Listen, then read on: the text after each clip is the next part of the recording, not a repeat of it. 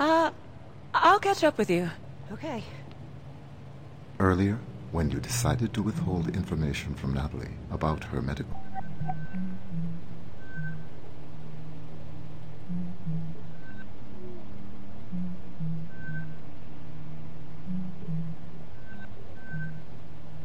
Scans.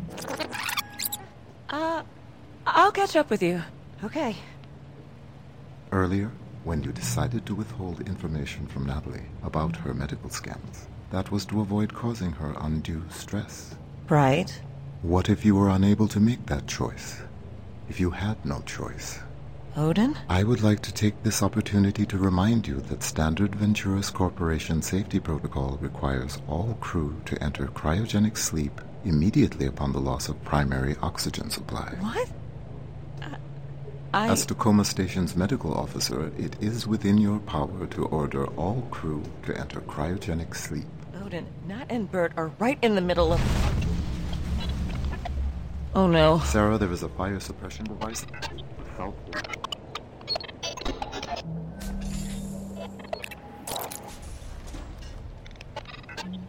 Help the drone bay, please.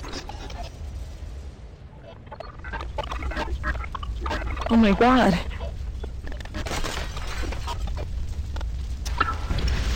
You okay?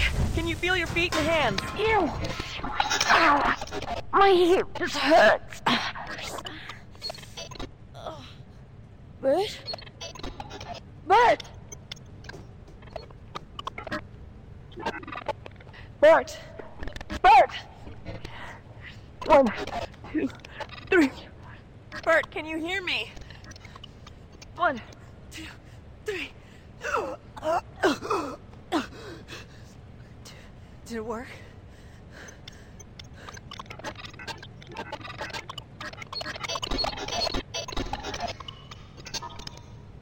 What will you do now? Why? Then tell me what you are going to do now. Isn't it obvious? There's no way this thing is going to fly. Then tell me what you are going to do. Oh my god, Odin. Bert and Nat are injured. The drone is fucked. I'm going to give them a little time to get over the shock, but then we're going into cryo. Sarah, please listen carefully. I am not telling you what to do. But I am mentioning that there is a door in the network technology module that is normally inaccessible to the crew, and it is true that you could, before proceeding to cryo, investigate that door. What are you telling me here, Odin? I have told you all that I can. Simple facts, nothing more. Oh my god, Odin. Are my patients stable? Yes, Their conditions won't degrade if I leave them here. They should not. Nat, is there some door in networking that we can't normally get into? Uh, Yeah, it's Odin's hardware compartment, but we're not allowed direct access. Why? Where is it?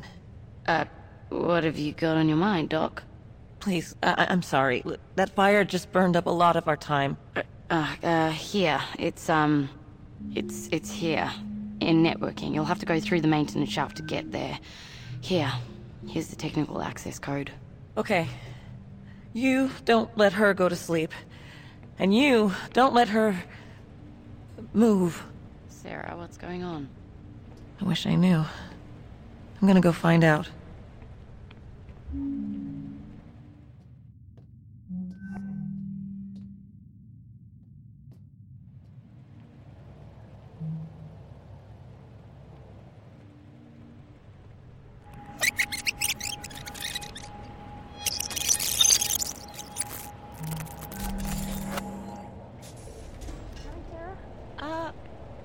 Catch up with you.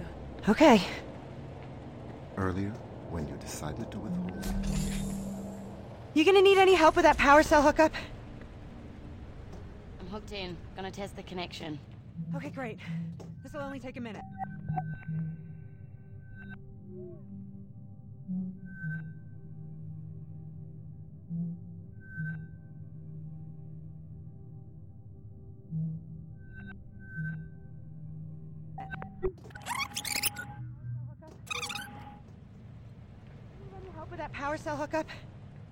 Nah, I'm good.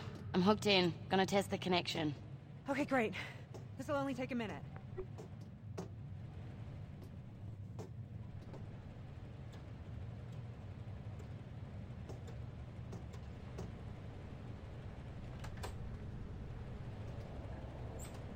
Power cell showing green. How's yours look, baby? Voltage adapter in place. Ready to rock. Hit it.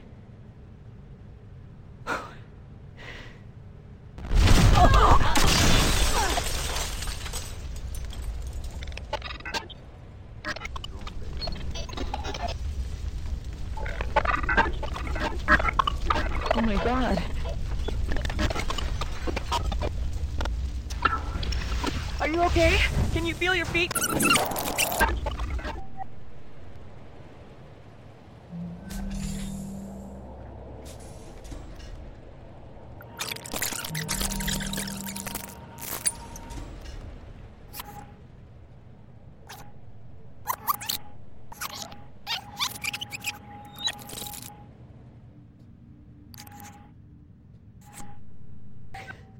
Did it work?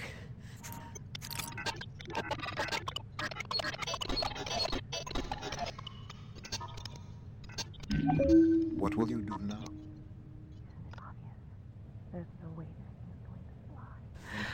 My head hurts.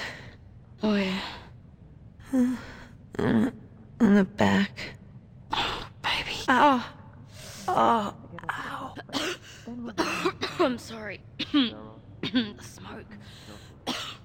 Smoke? I... I... I... I can't... I can't smell it. hey, it's okay. It's okay. I'm sure it's just. I can't... I can't smell the smoke. Not. Nat, do I have brain damage? Baby, look at me. Hey, look at me. We're here. Together. That's what matters. Are my patients stable? Yes, Their conditions won't degrade if I leave them here. they should not. Nat, is there some... Ah, yeah, it's Odin's hardware comp. You don't let her go to sleep. And you... Sarah, what's going on? I wish I knew. I'm gonna go find out.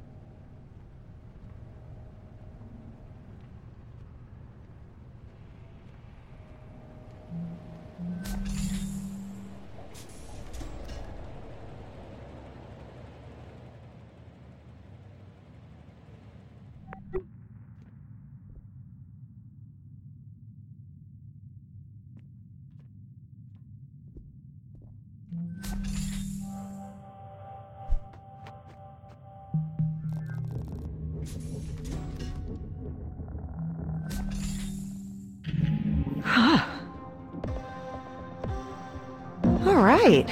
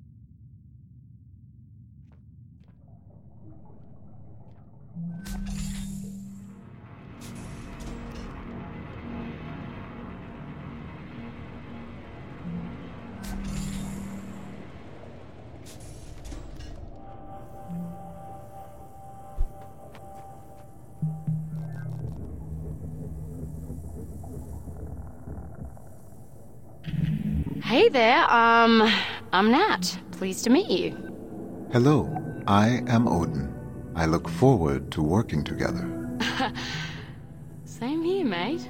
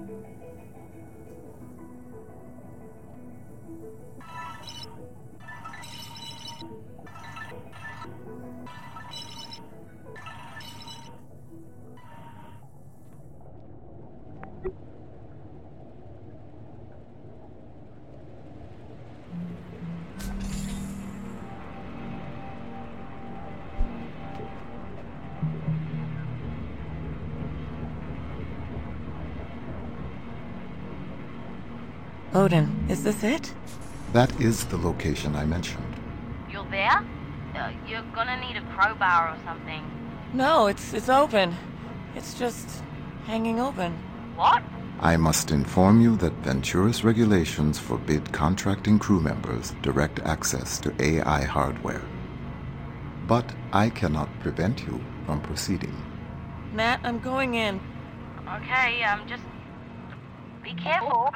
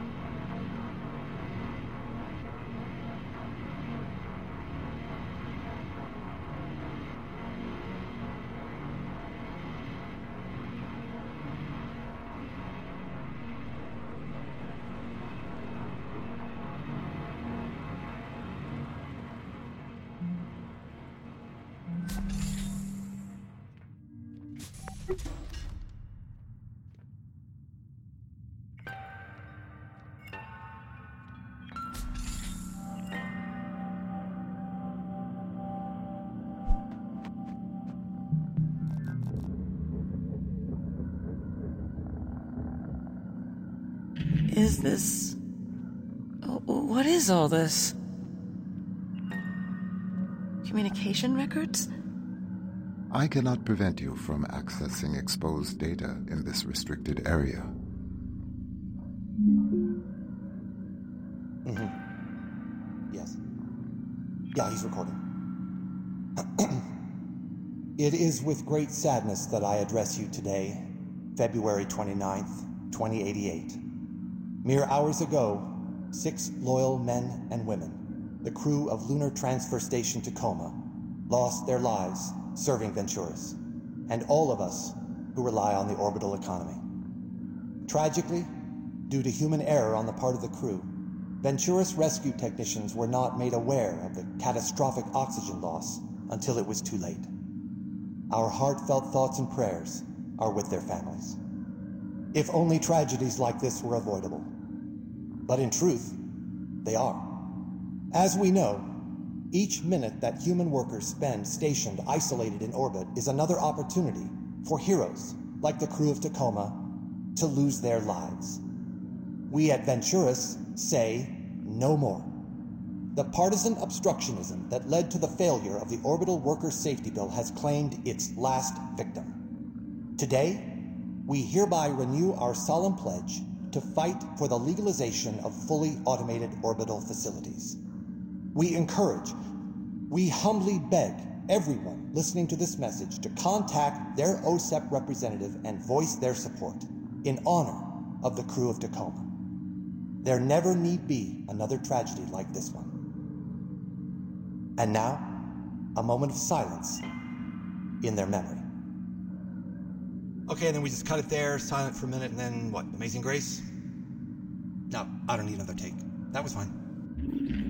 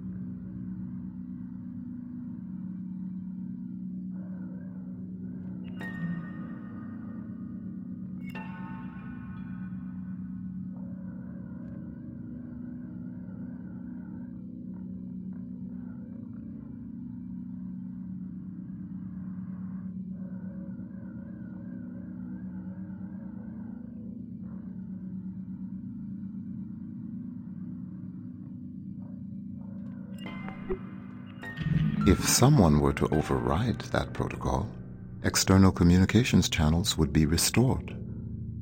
Odin. Thank you.